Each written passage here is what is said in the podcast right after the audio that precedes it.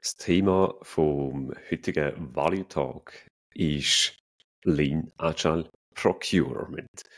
Wenn ihr euch jetzt fragen, was das ist, ganz vereinfacht gesagt, geht es darum, wie agile Prinzipien für Zusammenarbeit auch über Unternehmensgrenzen hinweg können angewendet werden, wie also Unternehmen agil können zusammenarbeiten, auch wenn sie in einem Beschaffungsverhältnis stehen. Das Gast ist der Mirko Kleiner. Und mit dem Mirko rede ich unter anderem darüber, was genau eben Agile Procurement denn ist. Und weil es das Kernprinzipien von Agile Procurement sind. Also beispielsweise die interne Zieldefinition und Abstimmung, die dazugehört. Dann aber sicher auch crossfunktionale Teams, wo wir ja auch sonst schon von agiler Zusammenarbeit kennen. Und natürlich gehen wir auch darauf ein, wie dass wir dann so einen externen Partner für unser Unternehmen können finden. Und das ist nicht ganz unwesentliches Thema, sind natürlich auch agile Verträge und wie wir mit dem entsprechenden Risiko auch können umgehen. Viel Vergnügen bei dieser Episode Value Talks. Es ist übrigens die längste Episode bis jetzt. Eine gute Stunde unterhalte ich mich mit dem Mirko über Lean Agile Procurement. Viel Vergnügen.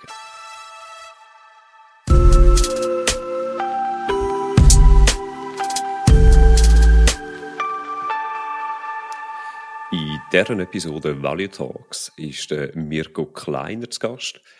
Der Mirko ist kurz gesagt ein Koryphäe im Gebiet von Agile Procurement. Und vielleicht fragt ihr euch jetzt, was das genau ist und wieso dass das könnte für euch ein relevantes Thema sein. Dann bleibt dran. Hallo und herzlich willkommen zu Value Talks, dem Podcast zu Business Agility, Scrum und allen weiteren Themen rund um Agilität. Mein Name Ari Biland. Mein Gast, der Mirko Kleiner, ist Mitbegründer von der Lean Agile Procurement Alliance und maßgeblich daran beteiligt, dass Beschaffung im Sinn von agilen Wert neu gedacht wird. Er ist international unterwegs und tritt regelmäßig als Keynote Speaker an Konferenzen auf. Mirko, schön bist du heute bei uns und herzlich willkommen. Ja, danke. Freut mich sehr, äh, heute bei dir zu sein. Danke für die Einladung, Ari. Mirko, so zum Einstieg, Lean Agile Procurement, das klingt ja so ein bisschen holperig. Ähm, für unsere ZuhörerInnen, in ganz einfachen Worten, was, was müssen wir unter dem verstehen? Ja, genau. Also, vor äh, rund sieben Jahren äh, haben wir uns gefragt, gibt es noch irgendwie so blinde Flecken, wo die Agilität noch, also logischerweise gibt es noch ganz viele blinde Flecken, aber ähm, jetzt rein von den Unternehmen oder Funktionen, Berufsgattungen, wo die Agilität noch nicht wirklich sich äh, einen Platz gefunden hat. Und da sind wir auf Beschaffung äh, ja irgendwo gekommen. Ähm, ich selber habe eine äh, Softwarefirma früher mit aufgebaut und habe quasi auf der Gegenseite im im Sales äh, viel unterwegs gewesen und haben dort dann eigentlich für Agilität versucht mitzuverkaufen, was extrem schwierig ist, weil die Regeln ja von dieser Seite gemacht werden. Und äh, haben dann eigentlich ähm, gedacht, ja, also wenn es da noch nichts gibt, wie würde denn das ablaufen? Ähm, und zwar eben viel kollaborativer, als, als das heute ist, also nicht nur Sales und Beschaffer, äh, die Teammitglieder, wenn man jetzt von einem Scrum-Team zum Beispiel ausgeht, dass man die kann mit einbeziehen von beiden Seiten, äh, dass am Schluss hoffentlich auch ein agiler Vertrag rauskommt. Und ja, aus dieser, sag mal, Schnapsidee, tatsächlich auf einem Bierdeckel entstanden, äh, ist jetzt ein weltweites Movement äh, entstanden mit eigener Zertifizierung, mit ganz neuen Themen, äh, wo wir nie dran, nie gedacht haben äh, dass das in die Richtung geht und und ja, äh, Pandemie, da können wir vielleicht später noch drauf sprechen, da ist jetzt noch einen riesen Booster gegeben, weil es jetzt wirklich der hintersten letzt erfahren hat, äh, oder beziehungsweise auch auf Geschäftsleitungsebene gecheckt hat, dass man halt wirklich nur so agil ist wie seine Partner oder seine, äh, seine Supply Chain, wenn man so, so schön sagt. Eben das, letztendlich geht es darum, wie dass wir als Unternehmen, wenn wir etwas von einem anderen Unternehmen brauchen, wie dass wir das äh, mit agilen Prinzipien äh, die Zusammenarbeit können gestalten ja, genau. Also für die Zuhörer, die keine Ahnung haben, was Beschaffung grundsätzlich macht. Also das ist sehr ein rigider Prozess, ähm, wo man äh, eigentlich versucht, das Problem zu beschreiben und dann basierend auf diesen Ausschreibungsdokumenten eigentlich den besten Anbieter zu finden. Und das ist das Ganze ist aus einer Zeit. Wir haben mal einen Research gemacht, das ist rund 150 Jahre alt, ähm, der ganze Prozess. Äh, und hat sich eigentlich im Wesentlichen nicht geändert. Zwar E-Mail oder irgendwie digitale Plattformen dazugeführt, aber es ist immer noch sehr transaktionell. Und äh, das Problem, wo eigentlich ist, in der heutigen Zeit, wo alles man extrem viele Abhängigkeiten hat, Un Unknowns, also Neudeutsch, äh, Komplexität, um es vielleicht ein bisschen abkürzen, ähm, lange kann man zum Teil halt die Problemstellungen gar nicht mehr beschreiben. Oder Problemstellungen schon noch, aber die Lösungen nicht. Und äh, ergo ähm, funktioniert das beschreibende, äh, der beschreibende Vorgehen funktioniert das nicht mehr und wir müssen irgendwie in Kollaboration kommen. Und dort äh, natürlich die Agilität bietet dort alle möglichen Instrumente und wir haben vor allem noch darauf äh, Wert gelegt, du hast schon mehrfach erwähnt. Danke für das. Es geht sehr oft vergessen, dass das Ganze auf agilen Wert passiert. Und äh, was wir eigentlich am Schluss wollen, ist, dass wir eben nicht nur der richtige Partner, nicht nur die richtige Software oder nicht nur der richtige Zug oder nicht nur die, der richtige Baumeister, was es denn auch immer ist, der Beschaffungsgegenstand, sondern dass wir äh, ähm, dort äh, sogar in eine Partnerschaft können reingehen wo wir äh, in Co-Creation in, in, äh, können gehen Und das braucht natürlich ganz eine andere Basis als einfach nur, ich sage jetzt mal, der billigste äh, in, in einem Knebelvertrag. Mhm. Also ich stelle mir vor, da spielt Vertrauen zwischen den Unternehmen eine ganz andere Rolle, als das äh, in der eben in einer klassischen Ansatz äh, gespielt hat. Ich komme vielleicht später nochmal auf das äh, zu sprechen. Ich werde zuerst noch kurz auf äh, quasi Kernprinzipien eingehen, oder eben die agilen Werte, die in dem Agile Procurement eine Rolle spielen. Kannst du noch kurz aufzeigen, was für Kernprinzipien das zugrunde liegen bei dem Agile mhm. Procurement? Ja, genau. Also wir haben, wo wir angefangen haben, haben wir es irgendwie Framework genannt, dann das Vorgehen und mittlerweile muss ich sagen, es sind eigentlich äh, Patterns, äh, wo man wo man anwendet, basierend auf agilen Wert, äh, zum, ich sag jetzt mal, die grossen drei, vier Problemstellungen, äh, wenn man so Intercompany äh, wo, wo dann Vertrauensbasis aufbauen. Und das erste ist eigentlich, die erste Herausforderung ist, dass man intern mal weiss, was will man eigentlich so, so dumm wie es tönt. Äh, also, dass man es intern so ein und her kriegt.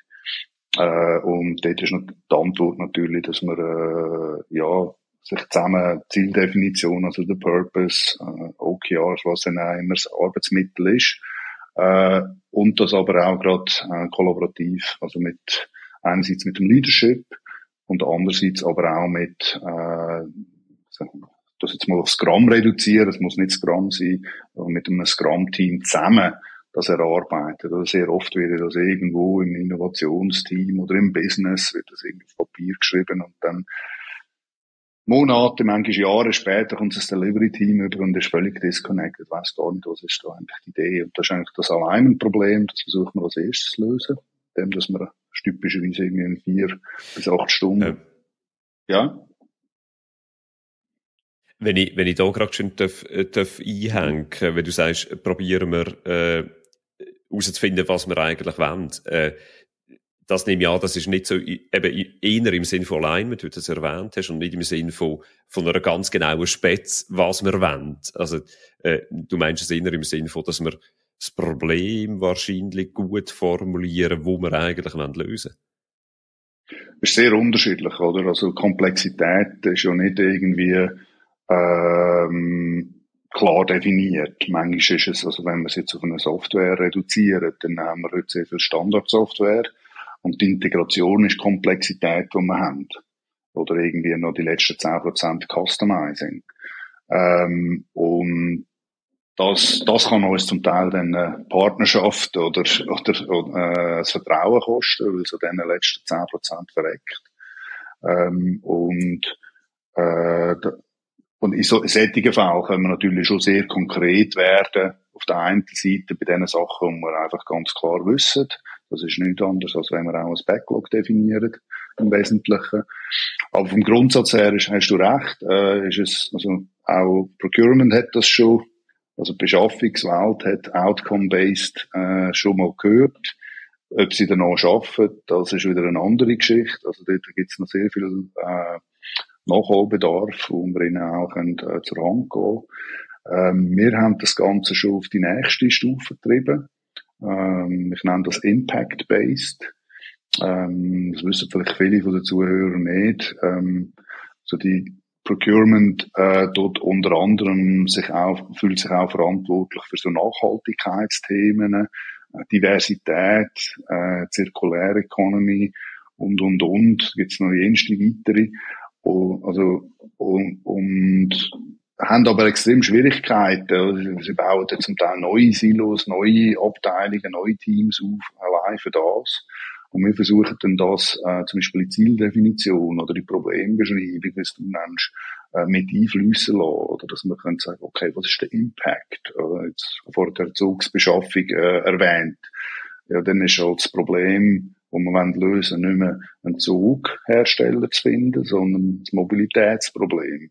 Oder sogar das Regionalentwicklungsproblem. Mhm. Oder? Und dann wird äh, plötzlich dann, äh, also, Quintessenz ist eigentlich, wir wollen lösungsneutral sein, so lange wie möglich. Oder? Genau. Ja, ja.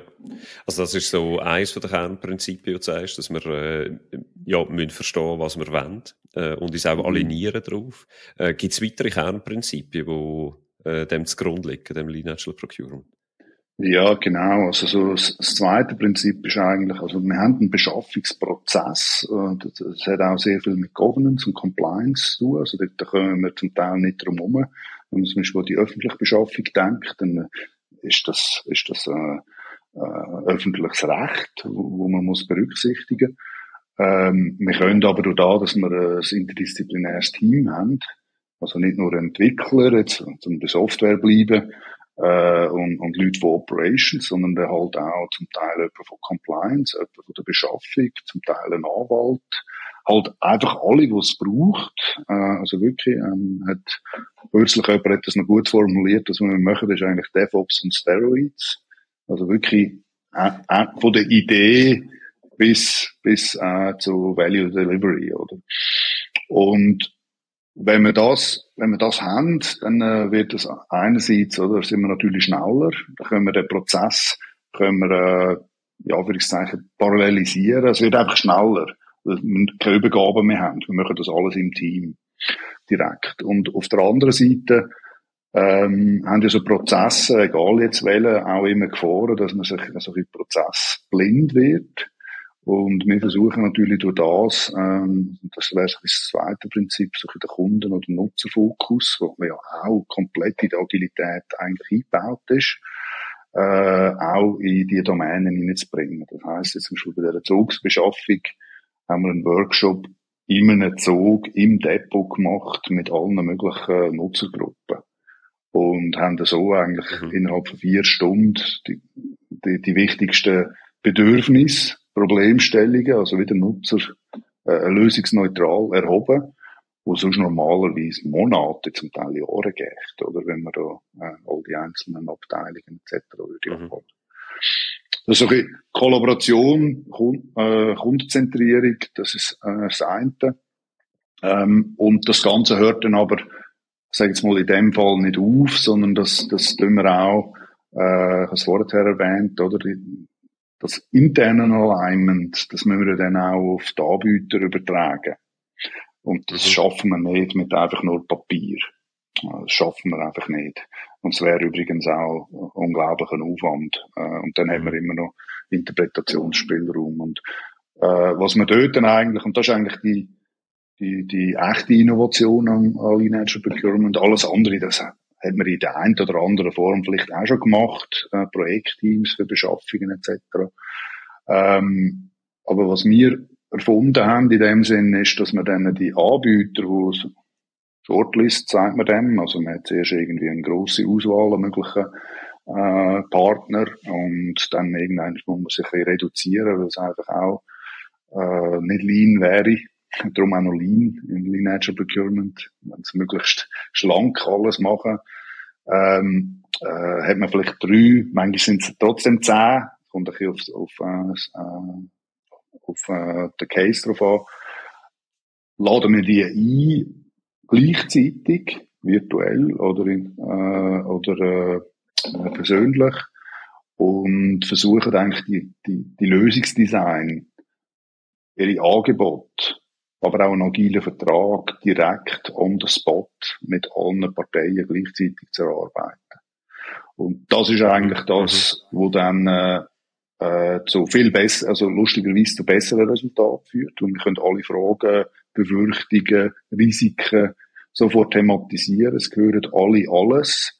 Und das triggert dann immer wieder auch neue Ideen oder oh, aber das, da haben wir eine Komplexität und dann, ah, das ist für uns so komplex, ja, dann, das ist aber für uns gar nicht wichtig, dann lassen wir es weg. Und, und so werden wir eigentlich extrem schnell äh, auch dann über, über die Anbieter äh, hinweg, also nicht nur jetzt intern. Ähm, ich habe gesagt, wir nennen das Patterns, also man muss nicht alle Patterns machen. Oder jetzt äh, nimm das Beispiel, wo mhm. wir haben mhm. irgendwie 10% Komplexität, wir haben die Nutzenworkshops etc. gemacht und wir haben die Komplexität, ist beherrschbar. Dann müssen wir den Big Room, wenn wir das nennen, wo wir alle Anbieter einladen, und dann musst du das nicht machen.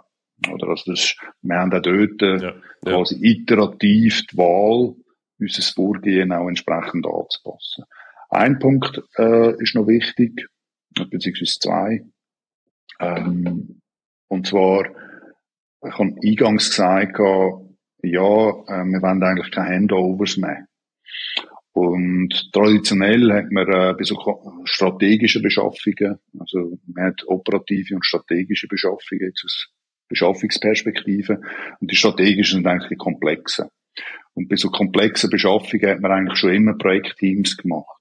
Nur sind dann dort irgendwelche Mittelmanager drinnen gewesen, oder irgendwie andere Leute, als die, die es dann mit dem Partner zusammen umgesetzt haben. Und der, der. Handover, den haben wir eigentlich auch wollen, äh, vermeiden. Und äh, ist eigentlich eine Bedingung, dass man von Anfang an Schlüsselpersonen, manchmal gibt's Wechsel, das ist auch voll okay, ähm, aber dass man Schlüsselpersonen wie zum Beispiel ein Product Owner von Anfang bis Ende haben, ähm, und das Gleiche fordern wir dann auch von den Anbietern ein. Also wenn wir die einladen, äh, in so einem Big Room Workshop, dann äh, sind die zwar äh, Verkaufsleute dort, äh, sind irgendwelche Pre-Sales Consultants dort, manchmal sind auch Anwälte dort, Entscheidungsträger, so die, die üblichen, die auch traditionell dort wären. Die sind auch wichtig.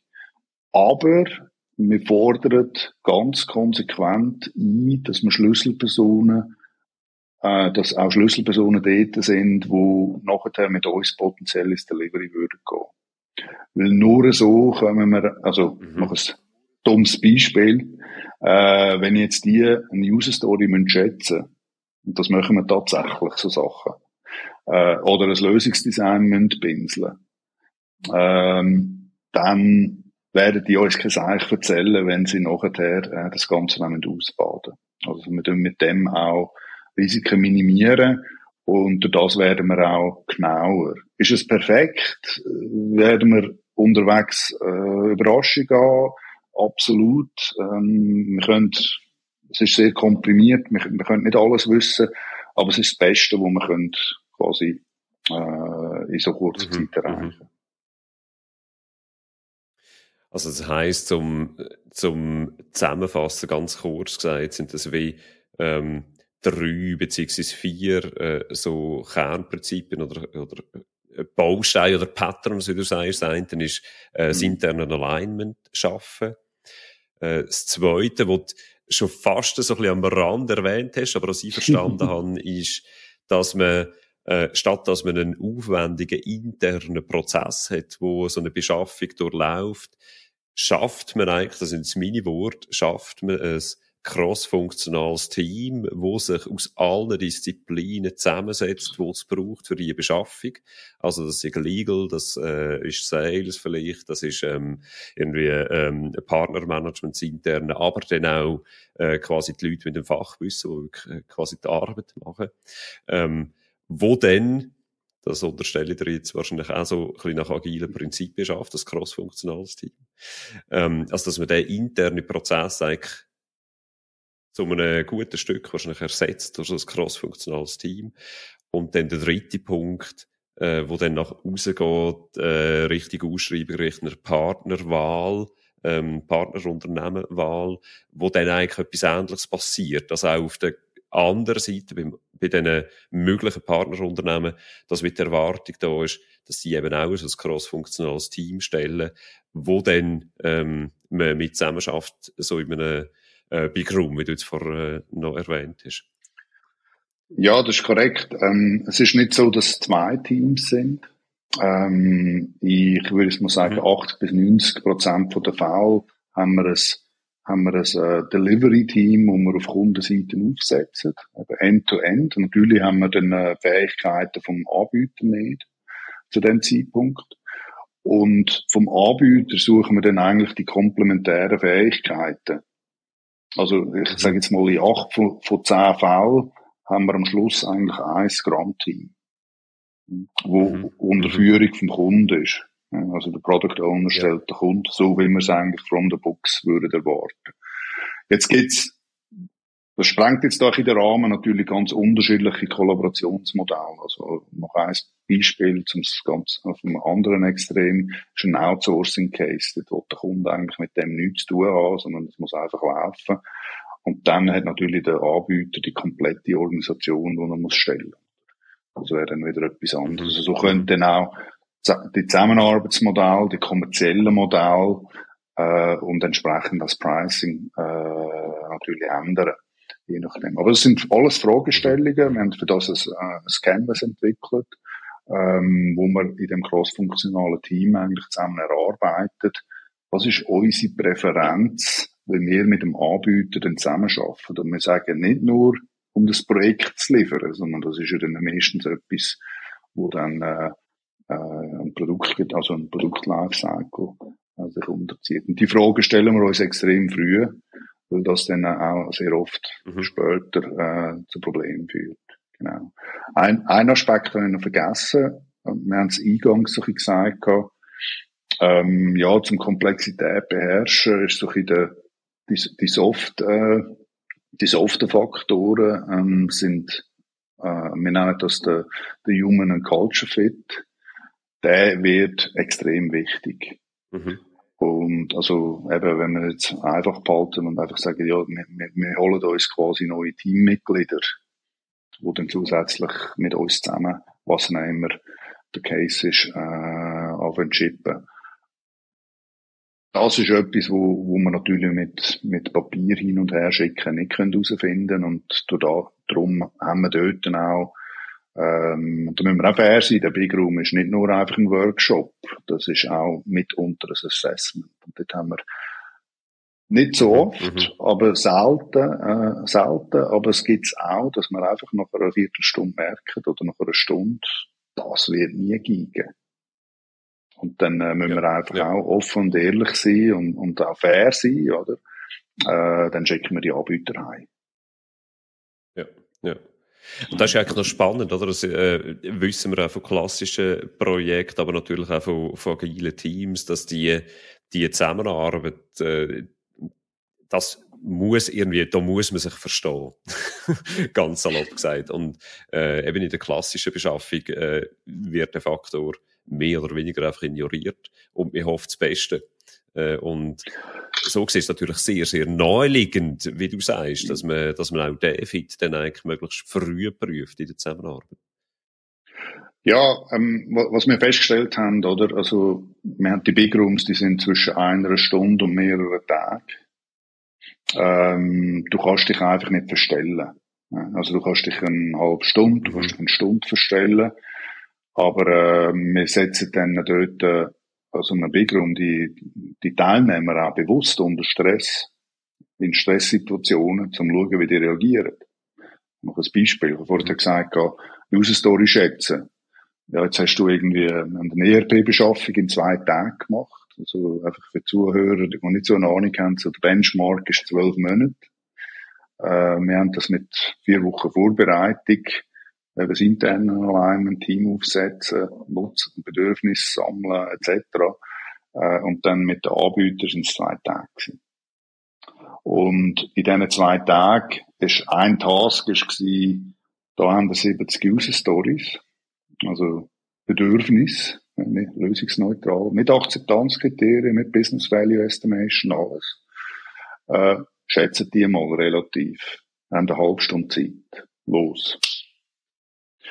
Und dann kannst du beobachten, oder? Da ist so im Intro, so, ja, Agilität, du hast so eine Erfahrung, ja, wir sind super duper, bla, bla, bla. Und dann st steht vielleicht mhm, einer nach. Mhm.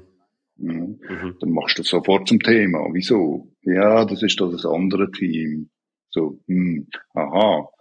Äh, mhm, und so, mhm. also auch das ganze Beobachten, Peer-Feedback ist extrem wichtig. Ähm, wir sprinten in, in, in so einem Grossgruppen-Workshop. Also wir versuchen, dass wir Maximum äh, äh mindestens alle Stunde so Peer-Feedback-Sessions geben können. Das hat uns jetzt mega gefallen. Das hätten wir noch mehr äh, Wellen etc. Und jetzt zum Beispiel bei der User Story schätzen, oder? Eine halbe Stunde ist einfach zu wenig. Mhm. Das ist einfach so. Aber dann gibt's die, die einfach blindlings äh, quasi ins offene Messer reinrennen, oder? Dann gibt's so die Anbieter, die dann irgendwie der, der Super Senior fast in ein Burnout hineinkommt.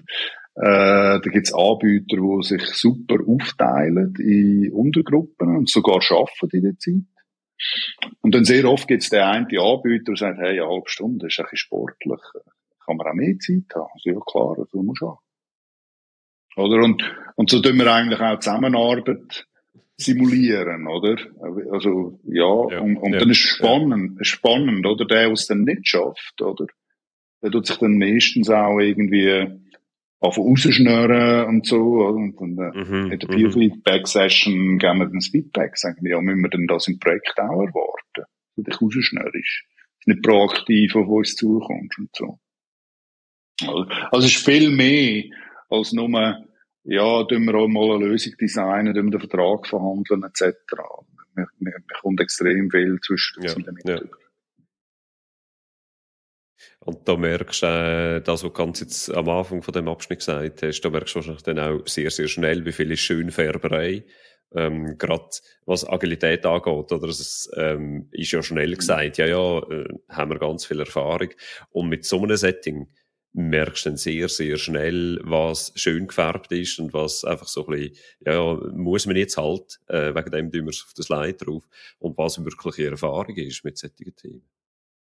Ja, Agilität ist das eine, aber dann gibt's, da gibt's ja auch noch, noch ganz kurz noch, dann gibt's ja auch noch, äh, den Fachbereich, oder? Und dann zum mhm. Teil ist dann, äh, die Rundenseite, ich sage jetzt mal, äh, kommt dort auch nicht raus, oder?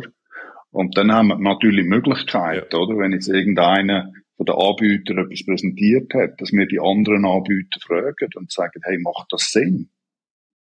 Oder? Also, da, dann haben wir mhm. plötzlich die Möglichkeit, mhm. Schwarm, Schwarmintelligenz zu nutzen, oder?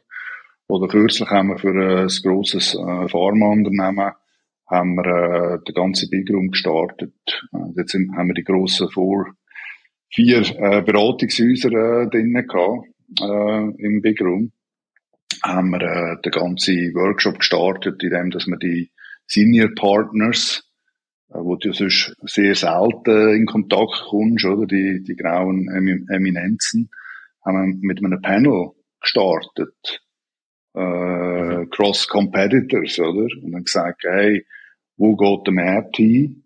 Äh, was empfehlen ihr jetzt dem Unternehmen und im, jetzt, was ist eure Erkenntnis oder äh, was wollt ihr da dem Team mitgeben, und allen Anbietern, die jetzt da sind.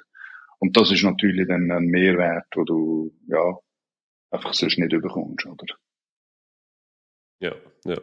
Ja, und gerade wenn du dann äh, eben die Mitbewerber quasi gemeinsam in einem, in einem Raum hast, dann schaffst du natürlich auch gerade noch einen anderen Level an Transparenz untereinander. Ähm, ja, also.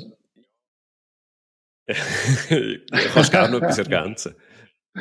Ja, also dort vielleicht noch kurz ein äh, Beispiel. Also, wir machen immer ein Working Agreement ab von, äh, am Start vom, vom, äh, von, so, von dem Big Room und äh, wir wollen transparent sein, wir wollen ehrlich sein, wir wollen nichts verstecken voneinander, etc.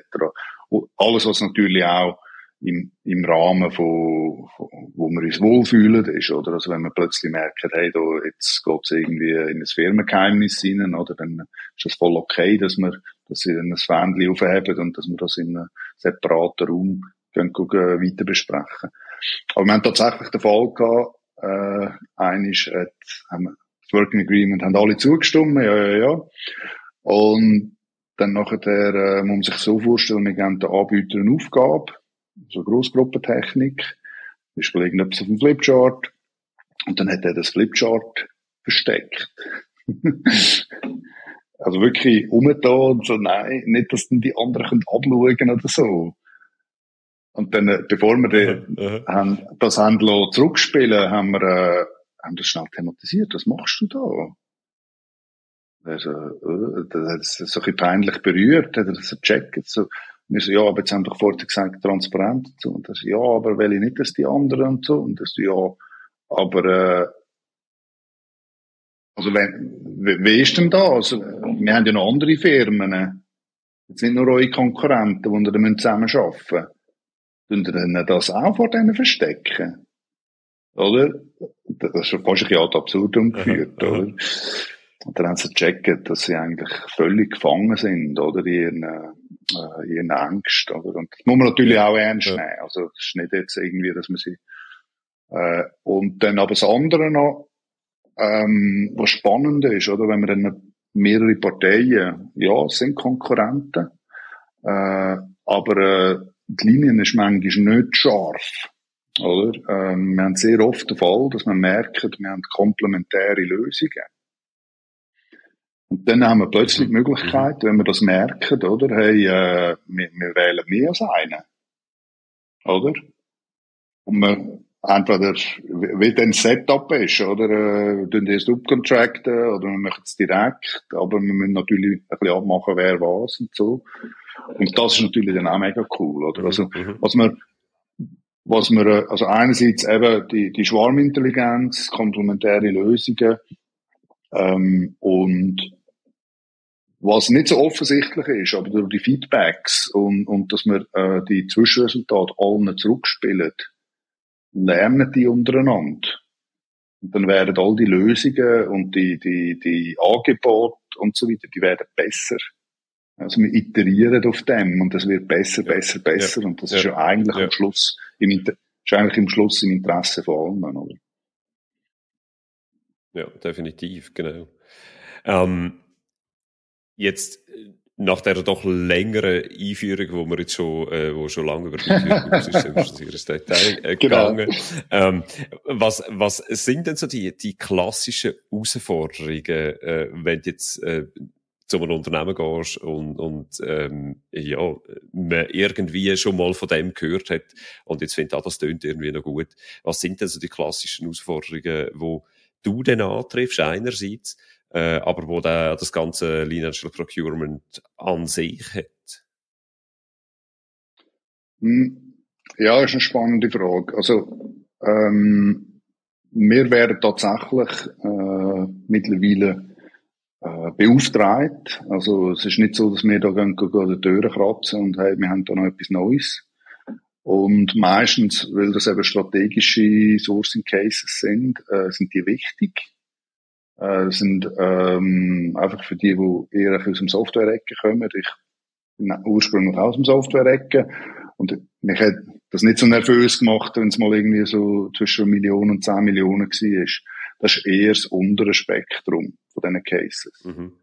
Also ich mhm. bin schon in Cases involviert gewesen, wo mehrere Milliarden äh, schwer gewesen sind. Also das heisst, es sind, also die Summe soll mehr so verdeutlichen, das ist dann richtig wichtig für das Unternehmen oder auch für den öffentlichen Sektor. Mhm, mhm. das heisst, ähm, wenn es eigentlich uns anläutet oder äh, irgendjemand von unserem weltweiten Netzwerk, dann ist Kacke schon recht am Dampfen. Weil sonst würden sie es traditionell machen. Ja. Also entweder haben sie gecheckt, ja. dass es äh, wirklich mega komplex ist und sie wissen nicht, wo, wo wie anfangen. Oder es ist äh, auf der Zeitachse einfach äh, offensichtlich, dass es traditionell nicht schafft. Und das ist ja eigentlich, um es mal positiv formulieren, eine coole Situation, weil dann hast du die, die volle Management-Attention. Also wir sind immer auf C-Level. Äh, der strategische Einkauf ist äh, C-Level. Ähm, und hast dann natürlich, es kann eigentlich nur besser werden. das ist mal Grundvoraussetzung. Das ist schon mal sehr, sehr cool, oder? Also, durch das wir ein Scrum-Team aufsetzen oder ein DevOps-Team auf Ster on Steroids, äh, sind wir eigentlich schon 100% schneller. Mhm, mhm, Ohne, dass wir irgendwelche verrückten Sachen machen. Einfach nur, weil wir Fokus haben. Fokus ist aber auch gerade wieder das, äh, das grösste Problem. Ähm, dass wir die wichtigen die richtigen Fähigkeiten in dem interdisziplinären Team haben, und zwar hoch verfügbar, ist eine riesen Herausforderung, wie jedem anderen Scrum-Team auch. Und sehr oft, wenn dann äh, der Auftraggeber, weil eben die Dringlichkeit da ist, äh, wenn es trotzdem irgendwie starten, und das machen wir nicht. Sagen wir einfach, hey, wenn, wenn da die Schlüsselperson, das ist ja sehr oft eine oder zwei Personen, die irgendwie nicht verfügbar sind, wenn die nicht verfügbar sind, dann ist irgendwo irgendetwas wichtiger. Wir lösen zuerst ja. das Portfolio-Problem, oder? Und dann merken sie sehr oft, dass sie kein Portfolio haben. Mhm. oder zumindest kein, äh, äh, kein abteilungsübergreifendes, äh, keine abteilungsübergreifende Priorität. Also das ist äh, äh, Verfügbarkeit. Ähm, wir sagen, als Minimum von Teammember, also jetzt nicht Product Owner, von Teammember sind zwei gemeinsame Tage pro Woche zum Starten. Ja, ja, ja. Das ist absolut wenn wirklich Minimum. all die Schlüsselkompetenzen verfügbar hast, wo sich um genau das Thema dann können kümmern Ja. Genau. Also, also ja, und Verfügbarkeit. Äh, also, das zeigt dann natürlich auch, eben, wie du gesagt hast, äh, zum Teil fehlende Fokus in den Unternehmen äh, beziehungsweise eben fehlende Portfolio-Priorisierung, äh, je nachdem auch. Oder? Also wir, wir hätten den Trugschluss, ja, wenn wir früher anfangen, sind wir auch früher fertig, ähm, auch wenn die Sachen halt parallel laufen. Und das ist einfach schlicht nicht der Fall. Ja, genau. Ähm, genau, dann gibt es weitere Herausforderungen. Ähm, wir brauchen natürlich ein gewisses äh, Empowerment, äh, damit wir, oder zumindest Rahmenbedingungen, also richtig und, und äh, Rahmenbedingungen. Das lösen wir alles in dem äh, Kickoff oder mit, mit dem Leadership zusammen und potenziellen Kandidaten äh, von dem äh, Scrum-Team. Ähm, und äh, was ich sehr, was ich ein großer Fan bin, ist, dass wir dann auch die richtigen Leute haben, oder? Das ist ja dann schon ein bisschen anders. Also nicht nur, weil es Scrum ist, sondern wenn wir noch disruptiv anders sind. Äh, äh, brauchen wir natürlich auch, ein, ja. auch ein, brauchen wir auch ein die Leute, die, die das cool finden. Manchmal haben wir die Wahl nicht oder die Auswahl nicht. Aber wenn wir sie haben, dann äh, gehen wir eigentlich zuerst von ähm, äh, gehen wir eigentlich zuerst über Fähigkeiten in eine Self-Selection. Das hat sich bewährt. Genau. Dann äh, ein weiteres Problem oder Herausforderung ist eigentlich, ich es mal ein bisschen abkürzen, wir könnten da noch lange ausholen. Ähm, eine der grössten Herausforderungen ist natürlich, dass es für die Anbieter auch komplett anders ist. Die sind sich das überhaupt nicht gewöhnt. Mhm, mh. Oder dass sie da alle in einen Raum und Absolut, so weiter mit ja. Konkurrenz. Also, wir haben vor sieben Jahren, habe ich noch keine Ahnung gehabt, was psychologische Sicherheit ist. Vielleicht hat das, hat das schon existiert irgendwo, aber ich habe es nicht kennt. Und wir haben das aber irgendwie intuitiv richtig gemacht. Und die psychologische Sicherheit, die müssen wir zuerst aufbauen. Also das heißt, wenn wir die Shortlist einladen, das Briefing ist essentiell. Also dort ist es entweder wir verlieren sie oder wir gönnen sie für das Experiment. Und das hat nichts damit zu tun, dass es irgendwie kommerziell oder so, weil es ist eigentlich für den, für den Anbieter äh, ist es eigentlich auch viel besser, weil er hat jetzt in dem ERP-Case zwei Tage und er muss investieren und nachher hat er entweder den Auftrag oder er hat ihn nicht und kann ihn abhaken, oder? Und äh, das Dümmste für einen Anbieter ist eigentlich, wenn er über Monate, zum Teil Jahre, äh, quasi äh, hofft und, und wieder und da noch und dort und einen riesen Aufwand. Genau, also die psychologische Sicherheit müssen wir, müssen wir kreieren. Ähm, dort haben wir, also stelle ich immer die Frage, äh, das muss man nicht, ähm, dass man die Anbieter zahlen. Und zwar einfach ein Pauschalbetrag. Ja. Das ist je nach, je nach Case, ob das 500 Franken sind oder mehrere Tausend. Äh, es muss ein bisschen adäquat sein, natürlich.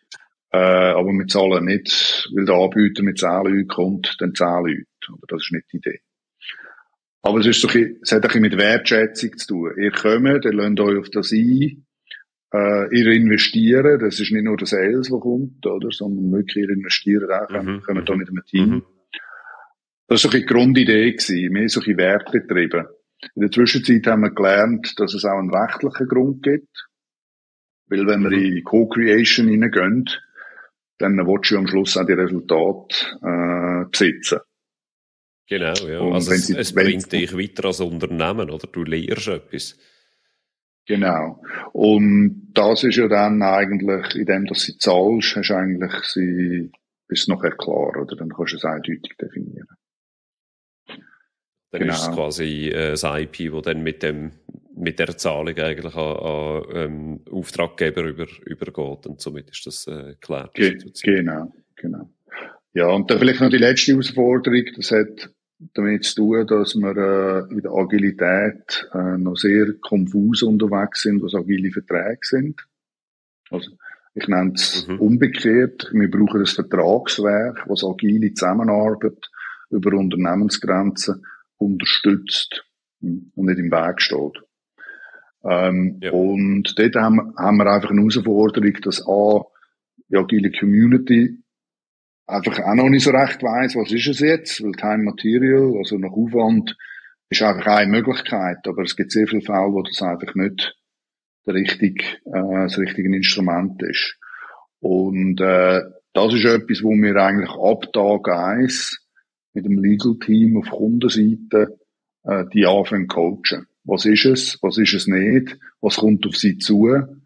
damit sie eigentlich ein Vertragswerk oder ein bestehendes Vertragswerk anpassen, wo dann äh, das unterstützt. Und natürlich ist das Team in dem Prozess auch mit dabei. Also wir haben vorher über das äh, Zusammenarbeitsmodell geredet. Das hat natürlich einen starken Einfluss auf, äh, äh, wie dann das Vertragswerk aussieht und so weiter. Genau, also ich würde mal auf Jetzt. das äh, reduzieren, die Herausforderungen. Das sind äh, an sich genau schon natürlich weitreichende, schwierige Herausforderungen auch, aber zum gerade die letzte jetzt nochmal noch mal aufnehmen, die agilen Verträge. Äh, das wäre ein Thema für eine ganz eigene Episode, äh, wo wir könnten machen. Ähm, aber so ganz kurz und knapp, so kurz und knapp, dass dann geht agile Verträge. Was sind aus deiner Sicht äh, die Schlüsselelemente von agilen Verträgen, wenn wir vielleicht das äh, Time Material ähm, der Einfachheit halber mal ausklammern als, als Möglichkeit, weil das ja sehr naheliegend ist? Ja. Also das Grundproblem ist eigentlich wie bei der Beschaffung. Äh, wir können den Scope nicht fixieren, oder? Ähm, was ja traditionell in einem Fixpreis oder Fixed-Scope-Vertrag äh, ist. Ähm, und dementsprechend muss das eher Outcome-based sein. Jetzt Outcome-based ist wieder ein weit, äh, Begriff. Ähm, und wir gehen einfach so weit, dass wir sagen, wir, wir definieren äh, das MVP jetzt als Beispiel, das Minimum Viable Product, zusammen mit den Anbietern. Also wir haben schon einen Vorschlag, aber wir müssen auch schauen, was geht denn wirklich mit ihrer Lösung etc.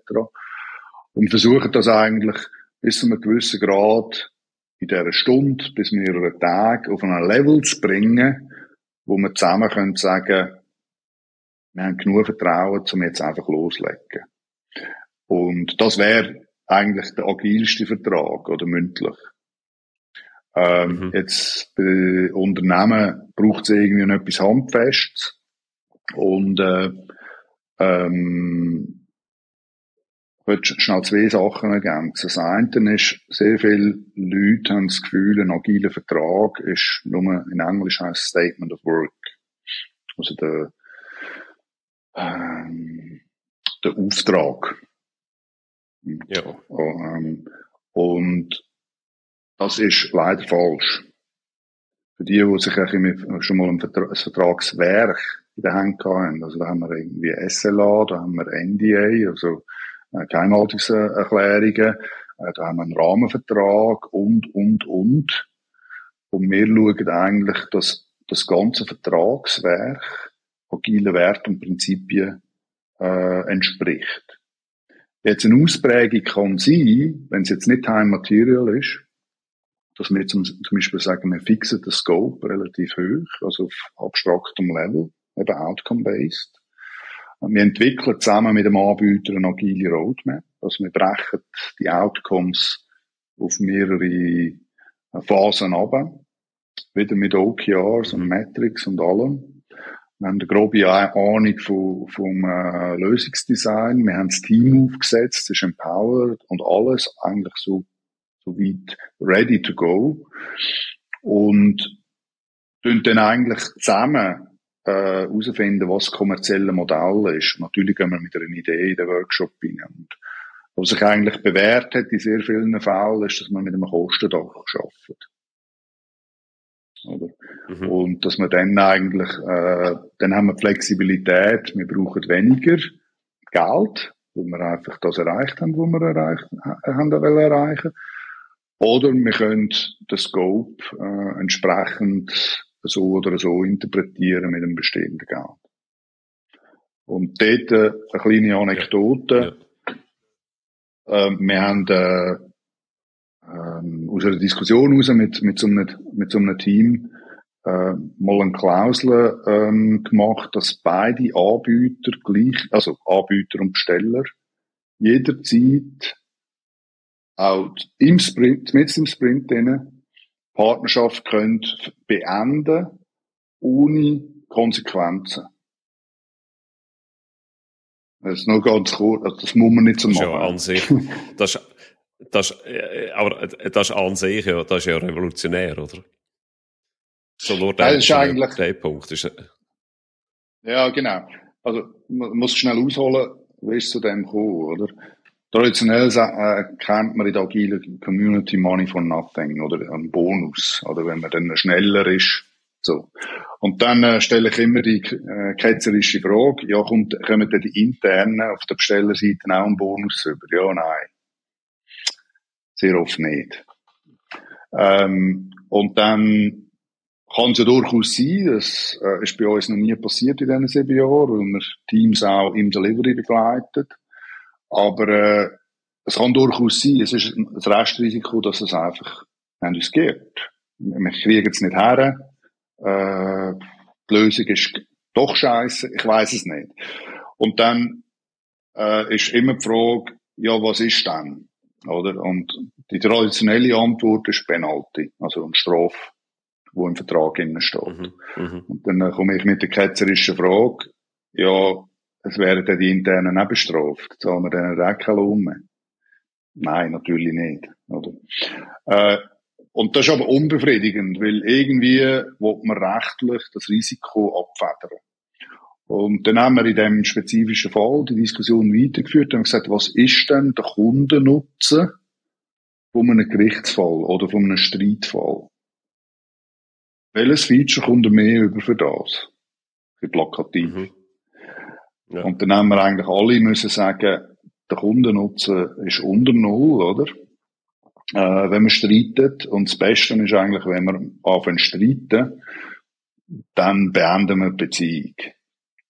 Oder? Ist leider so. Mhm. Mhm. Und das hat jetzt zu dem, zu dem äh, Paragraph geführt. Und was spannend war, ist, traditionell ist es so, dass das Leadership, also das Top-Management, eigentlich nach der Vertragsunterschrift haben sie das Risiko mit dem Vertrag mitigiert. Und sie ja. interessieren sich eigentlich, sie interessieren sich dann eigentlich nicht mehr für das Projekt. Oder die Partnerschaft. Kannst du dir vorstellen, was in dem Fall passiert ist? Ja, natürlich sehr eng äh, mit der Zusammenarbeit du kannst beenden. Ja. Absolut. Die ja. haben natürlich sehr eng wollen wissen, wie läuft. Sie sind zufrieden, auch mit ihren Counterpart auf der Anbieterseite mhm. und vice versa. Mhm. Und äh, spannend ist wir sind dann trotzdem schneller gewesen und haben ja dann keinen Bonus, nichts. Und der Bonus ist dann gewesen, dass sie so zufrieden gewesen sind, dass sie natürlich Folgeprojekte, Folgeaufträge etc. Long story short, ähm, die, die sich interessieren für agile Verträge, äh, ich bin Teil von einer globalen Gruppe, ähm, wo das Agile Contract Manifesto äh, gemacht hat. Mhm. Mit vier Werten und zehn Prinzipien, wen wundert. äh, können wir vielleicht noch Show Notes rein tun. agilecontractmanifesto.org, glaube Und äh, wir bieten über die Lab Alliance, wir haben das ganze Framework entwickelt von Vertragstypen und auch Fragenkatalog. Also mach eine Frage, die ist die offensichtlichste, oder? Ähm, was ist der Level for Risk Share? Also wie viel Risiko ja. wenn wir als Besteller halten, wenn, wenn wir alles an Anbieter abschieben, das ist ein Outsourcing Case. Und dann ist es aber nur fair, dass mhm. es der Anbieter auch weiß. Also wir machen das explizit, oder? Und wenn wir die ja. Fragen, ja. äh, wenn wir das alles durchgeht, dann kommen gewisse Vertragstypen raus, die sich dann besser eignen als andere. Also es geht in dem Sinne, gibt es keine böse oder nicht agile Verträge. Es gibt nur den falschen Kontext. Das ist einfach wie die Frage, wie wir es austarieren, denn äh, den Link tue ich gerne in die Show Notes rein für äh, ZuhörerInnen, die sich für das Thema interessieren. Und aus eigener Erfahrung kann ich sagen, da gibt es dann doch einige, äh, die Frage kommt sehr schnell, auch in meinen Trainings, ähm, ja, auf und äh, man sucht da auch Antworten für. Insofern äh, danke Mirko für den kleinen Exkurs zu den agilen Verträgen. Weg vom eigentlichen Thema, nämlich der agilen Beschaffung. Ähm, äh, vielleicht so zum, äh, zum das Gespräch so langsam äh, abzuschliessen. Wie was siehst denn du für Trends, äh, wenn wir noch in die Zukunft schauen von agiler Beschaffung? Du sagst, vor sieben Jahren, wo wir angefangen haben, eben psychologische mhm. Sicherheit noch kein Thema gewesen, intuitiv irgendwie richtig gemacht. Ähm, von da, wo du jetzt stehst, so ein bisschen Prognosen in die Zukunft, wo, wo werden wir uns da äh, hinbewegen? Ja, also das ich habe ich gehofft auf die Frage. wir haben es nicht abgesprochen. Wir haben es nicht abgesprochen, nein. äh, nein, das ist sehr cool. Ähm, das Spannende ist, äh, wir treiben die Zukunft und das ist äh, das, was mich persönlich auch extrem motiviert. Wir haben äh, mit der Beschaffung angefangen. Äh, das sind unsere Early Adopters gewesen. Machen wir immer noch sehr viel. Ähm, das heißt immer noch Lineage Procurement. Äh, tatsächlich ist es so, dass wir äh, äh, auch in der Pandemie eigentlich äh, sehr viele Supply Chain Disruptions gehabt, Disruptionen. Ähm, mhm. Und man hat eigentlich die Unternehmen, und also es ist mittlerweile ein Top-3-Thema äh, äh, in, in den Boardrooms, ähm, mir ist sich bewusst, dass man eigentlich nur so agil ist wie, wie seine Supply Chain. Und wenn man sich das überlegt, Supply Chain, äh, Lieferkette, ist eigentlich auch nicht agil. Also rein als Konzept. Das ist ja ein Single Point of Failure. Also das ist, kommt aus dem Lean, oder? Und äh, das nochmal, das ist nichts falsch an dem. Ähm, das Ganze wird aber sehr viel volatiler und auf der einen Seite müssen wir natürlich Fähigkeit entwickeln, schneller Partner, Dienstleister, Lösungen können zu wechseln. Äh, das ist mal das, was wir mit Lineage Procurement ursprünglich haben wollen. Äh, mittlerweile geht es aber so weit, dass wir äh, ganze Supply Chains ablösen mit äh, Partner-Ökosystem. Ähm, und es kann sein, dass äh, bestehende Lieferkette irgendwo in Schwierigkeiten gekommen ist und man muss sie neu denken. Äh, aber auch in der Innovation, äh, wir haben einen neuen Business Case oder wir haben eine, eine größere Problemstellung als jetzt nur ein Partner. Äh, das Beispiel ist jetzt zum Beispiel die äh, ganze äh, Entwicklung vom Impfstoff für Covid-19. Das ist äh, entwickelt, also einer davon ist entwickelt worden von äh, Pfizer, BioNTech und Fosun im Wesentlichen, drei globale mhm. Konkurrenten mhm. eigentlich. Und keiner von denen hat das äh, selber können machen und äh, die haben traditionell, würde man da sich Jahre einbeschliessen und kämpfen um IP und Assets und potenzielle Profit Shares. Und die haben gesagt, wir haben die Zeit nicht und wir wissen nicht, ob wir es überhaupt schaffen. Also äh, definieren wir einfach mal eine minimale Governance und wir starten. Mhm, und das, das sind so Themen, wo natürlich Rechtliche im Hintergrund ist, wo eigentlich die agilen Werte und Prinzipien und Praktiken extrem sinnvoll sind ähm, als Hilfsmittel. Es geht nie ums Tool, immer das, was wir, was wir erreichen damit. Aber dort merken wir einfach, dort ist ein riesen Handlungsbedarf. Ähm, das hat Konsequenzen bis zu, dass äh, wenn wir heute in einer Transformation unterstützen, dass wir äh, relativ früh fragen, wer ist wo, welches sind die strategischen Partner und sind die auch Teil von dieser Reise. Also wenn jetzt da mhm. irgendwie äh, Agile Coaches äh, zulassen, äh, könnt ihr gerade mal exponentiell euer Business vergrößern mit dieser Frage. Mhm, mhm ähm, mhm. Und, und die andere Frage, die mich äh, seit zwei Jahren beschäftigt, ist, äh, wie sieht denn eine agile Organisation komplett aus? Also was passiert denn mit diesen sogenannten Support-Funktionen wie Finance, wie Procurement, wie Sales, HR und so weiter? Und was wir tatsächlich sehen, und wir unterstützen auch einige Firmen auf dem Weg, natürlich kann man dort äh, Lean, Kanban, Scrum, Agilität global denen beibringen. Aber wir dürfen dort nicht aufhören, weil sonst zementiert man die Silo. Und die mhm. Transaktion, die Transak das transaktionelle Vorgehen, oder? Das ist bei Finance nicht anders. Und dort sehen wir einfach Firmen, äh, wo das auf die, also die nächste Evolutionsstufe treiben und sagen, ja, also wenn wir am Schluss Team of Teams haben, dann sind die Teams auch end-to-end -end verantwortlich für Partner, jetzt als Beispiel. Oder? Für, für äh, Partner Lifecycle, für Verträge, für mhm. äh, Hire and Fire und so weiter, oder? Das heißt, die, also Großkonzern kann ich vielleicht schon sagen, oder? Das sind zum Teil dann irgendwie über 1000 Leute im Procurement. Das heißt nicht, dass man ja. die nicht mehr braucht.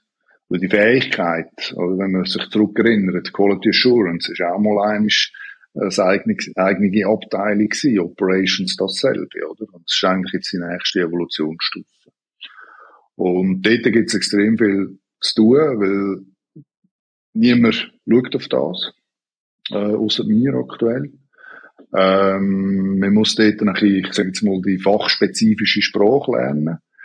Aber äh, alles andere sind genau die gleichen Herausforderungen, die sie haben. Sie haben keine Allein. Sie sind nicht empowered, haben keinen Fokus und, und, und. Oder? Ähm, ja. Das ist das. Und, und vielleicht noch das Letzte.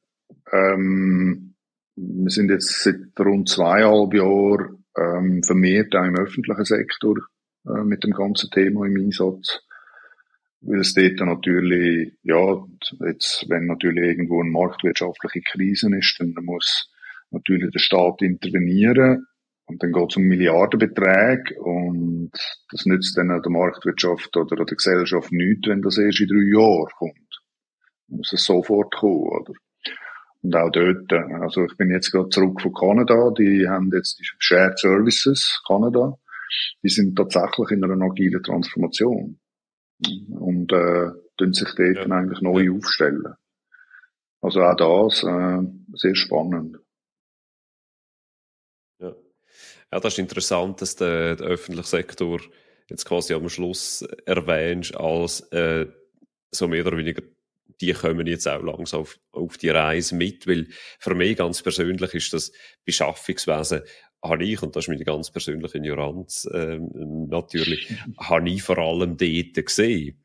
Und äh, dank dem Gespräch jetzt, äh, wo wir hatten, miteinander realisiert, aha, da schon da ist ja ein ganz Horizont, äh, ganz neuer Horizont, äh, ganz neue Themenfelder, die sich da auftun und eigentlich auch absolut schlüssig. Ähm, das, was wir ganz am Anfang gesagt haben, so die Leitfrage, wie schaffen denn Unternehmen miteinander zusammen äh, unter Berücksichtigung von, von Lean Prinzipien? Das ist eigentlich die neuliegendste Frage und erstaunlich, äh, dass eher mit der Lean Procurement Alliance fast allein auf weiter Flur sind. Äh, wenn man sieht, wie wichtig dass das Thema jetzt ist und dann noch zunehmend wird werden. Ja, also wir sind dort sicherlich ein Speerspitzen, oder? Und andere merken das natürlich auch. Ich sage jetzt mal nicht, dass es auf der, äh, also jetzt, wenn wir jetzt zum Beispiel Auto, Automotive nennen, Autoindustrie, ähm, bin ich jetzt äh, letztes Jahr bei Volvo gewesen, die haben äh, mit Polestar haben die ein, ein Satellite Organization gemacht, weil sie einfach selber, also quasi eine agile Organisation, sie nennen es nicht agil, äh, außerhalb von Volvo für zum Polestar, das Elektroauto äh, zu entwickeln und zu produzieren. Und äh, Konsequenz, und das ist noch spannend, oder, ist, ihre strategischen Partner, oder die, also in der Autom Automobilindustrie wird ja nicht alles selber produziert. Selbst Tesla macht nicht alles selber. Mhm, mhm. ähm, die strategischen Partner haben dann einfach auch müssen eine Satellite, eine Satellitenorganisation bauen, um dann überhaupt mit dem Speed können mithaben. Ja, ja. Und wenn man sich dann das anfängt überlegen, oder, dann wird es plötzlich das Team of Teams, die, die Unternehmensgrenzen, die, die, die verschwindet, oder? Also werden mhm, absolut, absolut. fließend, sage ich jetzt mal, oder? Und ja, äh, ja. da gibt's ganz spannende und neue Bestrebungen. Ich bin da gerade dran, einen neuen Canvas zu entwickeln. Es ist noch nicht spruchreif. Aber das Ziel ist eigentlich, dass wir einen agilen Vertrag zwischen mehreren Parteien innerhalb von einer Stunde, Tag, können, also einen gemeinschaftlichen Vertrag. Statt dass man wenn drei Parteien sind, ich bin der Besteller und die anderen zwei, ich muss einen Vertrag mit mhm. dem, einen Vertrag mit diesem oder diesem muss noch einen Untervertrag machen, dass man eigentlich kann sagen, wie ein Scrum-Team, oder? Wenn man es äh, einfach mhm. mhm. drei Level höher aufnimmt, haben wir ja auch ein Working Agreement zwischen interdisziplinären. Fähigkeiten. Das ist ja nichts anderes, oder? Also von dem her können wir von Scrum, von, von, von diesen all diese Mechanismen, die wir auf Teamlevel jetzt schon über 20 Jahre Erfahrung haben, können wir extrem viel mitnehmen. Und mhm. es braucht aber noch die, die, die Abstraktion, wie sieht denn das ein Level höher aus? Ja, ja. Ja, dann äh, würde ich doch vorschlagen, sobald äh, was dann spruchreif ist, dass wir dann äh, die nächste Episode gemeinsam machen, wo wir dann genau den Canvas näher können anschauen können. Danke, Mirko, für deine Zeit. Schön, bist du da gewesen. Ja, danke vielmals. Ich hoffe, es ist das eine oder andere inspirierend dabei gewesen. Ähm, freut mich natürlich sehr, wenn, wenn wir es wiederholen können. Wie gesagt, äh, noch nicht gerade heute Morgen, ich bin wirklich gerade jetzt am Pinseln. es gibt dort schon einige Canvas, aber äh, ich, ich hätte gerne nur eins und nicht zehn. Äh, so wie bei Design Thinking, ja. oder, wo man äh, mittlerweile aus den Templates nicht mehr weiß, welche sind jetzt noch wichtig. Genau, und äh, ja, nein, hat mich sehr gefreut. Danke vielmals für die Einladung noch einmal. Gerne das Ja, mal. sehr, sehr gerne. Danke dir, Mirko. Und wir sind am Ende äh, von deren Episode Value Talks zum Thema Lean Agile Procurement mit dem Mirko Kleiner von der Lean Agile Procurement Alliance. Ähm, in den Show Notes findet ihr diverse Links zum Thema. Und das wäre es mit Value Talks. Schön, habt ihr zugelassen und bis zum nächsten Mal. Mein Name ist Ari Biland. Ciao zusammen.